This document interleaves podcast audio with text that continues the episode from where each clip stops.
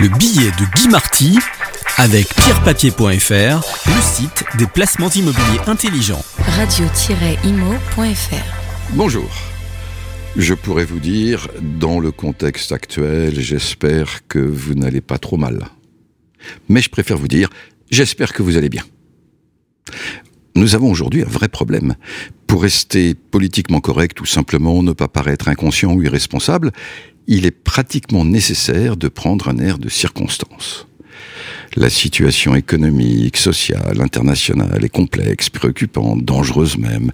Soyons sérieux, soyons tristes, soyons perplexes devant l'avenir incertain. Et si c'était un piège? Et si justement le moyen de s'en sortir était d'avoir de l'allant, de l'ambition, des projets? Prenons l'exemple des retraites.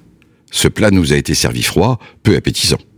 L'allongement de la vie, cette merveilleuse conquête toute récente de l'humanité Eh bien non, c'est le terrible vieillissement de la population auquel nous devons faire face avec des problèmes insurmontables de financement.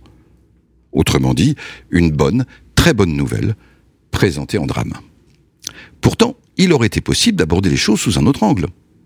D'abord en 1980, le PIB par habitant c'est-à-dire la richesse produite en France rapportée au nombre de personnes, adultes, bébés, enfants, adolescents, vieux, bref, tout le monde, en 1980, 8200 euros. Cette année, environ 34 000 euros. Même si entre-temps notre société s'est transformée, a augmenté ses dépenses de fonctionnement, il doit bien y avoir un peu d'argent quelque part. Ensuite, l'allongement de la durée de vie a eu pour résultat l'invention du troisième âge. Auparavant, on passait directement de la vie active, le deuxième âge, à la vieillesse qu'on appelle aujourd'hui le quatrième. Le tout ou rien de la retraite correspondait au passage direct de la vie active à la véritable vieillesse. Mais entre les deux, on a glissé une nouvelle période de la vie où l'on est encore en bonne santé, où l'on a de l'expérience et où l'on n'est pas encore vieillard au sens d'autrefois. Formidable. Voilà le sujet dont il aurait fallu débattre. Bien sûr, il y a des questions relatives à la plus grande pénibilité de certains métiers, à l'équité homme-femme, le fait aussi que tout le monde n'a pas la même santé ou la même énergie en arrivant à la soixantaine. Mais toutes ces questions gagneraient à être posées dans un cadre plus large. Que pourrait-on proposer à l'échelle de l'ensemble de la société pour cette nouvelle période dans la vie des gens? Pourquoi par exemple ne pas ajouter une pension de retraite et une activité adaptée si nous prenions la peine d'imaginer et d'organiser ces activités? La société gagnerait. Il y a tellement de choses à faire. Et à titre individuel, rester utile, même avec une activité réduite ou moins dure, n'est peut-être pas mauvais en soi. Pas simple, pas facile, mais les débats deviendraient bien plus féconds si l'on pensait la retraite en intégrant la puissante révolution du troisième âge. Je viens de prendre le cas de la retraite parce qu'il est d'actualité. Mais il y aurait plein d'autres exemples. Ainsi, les questions géopolitiques assombrissent l'horizon l'économie mondiale est plutôt menaçante pour le niveau de vie européen. Changeons d'angle de vue. Essayons de regarder la situation de façon plus positive. À quoi pourrait servir l'Europe dans le monde de demain? Voilà ce qui devrait nourrir les réflexions et les débats.